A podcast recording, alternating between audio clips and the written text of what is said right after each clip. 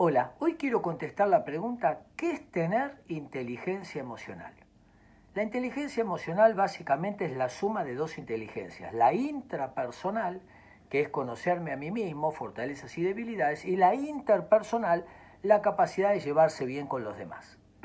Sabemos que en el trabajo te contratan por tu capacidad, te despiden por tu carácter. Vos podés tener habilidad técnica, saber algo muy bien, pero si no tenés paralelamente habilidad afectiva, es probable que tengas dificultades. Y si tenés habilidad afectiva pero no tenés habilidad técnica, probablemente no llegues muy lejos. Necesitamos las dos. Es decir, un buen fotógrafo necesita entrenarse, tener una buena cámara, pero también saber relacionarse con quien lo va a contratar. Entonces, el tema es muy amplio, pero quiero dejarles dos ideas de cómo desarrollar inteligencia emocional. Aquí en este gráfico puse distintas cualidades que tenemos todos. ¿Eh? Por ejemplo, el miedo. ¿Es normal tener miedo? Bueno, depende. Si me están, eh, entra un león, tengo que tener miedo. Si estoy tomando un café, no tengo que tener miedo. El histrionismo. ¿Es normal? Bueno, depende. Si estoy jugando con mis hijos, llamo la atención.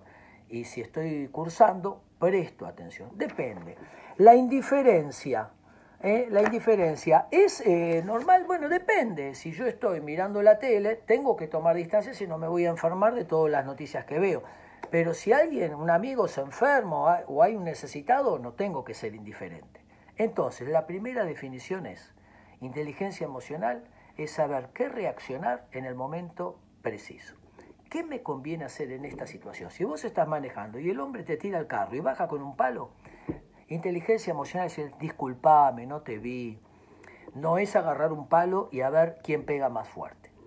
Y la segunda idea es que nosotros tenemos todas estas características, pero hay alguna de estas que predomina. Tenemos como un rasgo aumentado. Y acá puse como ejemplo las obsesiones.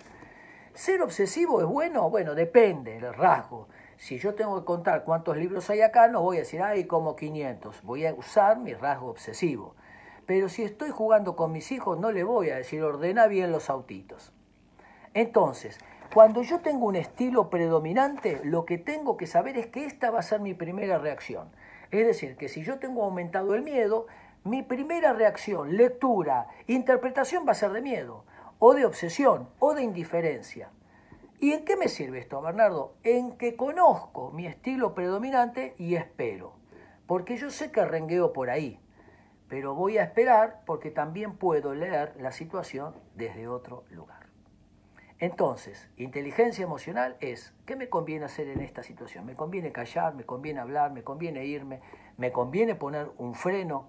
¿Qué me conviene en esta situación en particular? Segundo, ¿qué rasgo predominante hay en mí? No apresurarme o creer que esa es la única manera de leer la realidad. Probablemente si dejo pasar unas horas, tal vez podré usar otro rasgo para ver las cosas también desde otro ángulo. Espero que les sirva.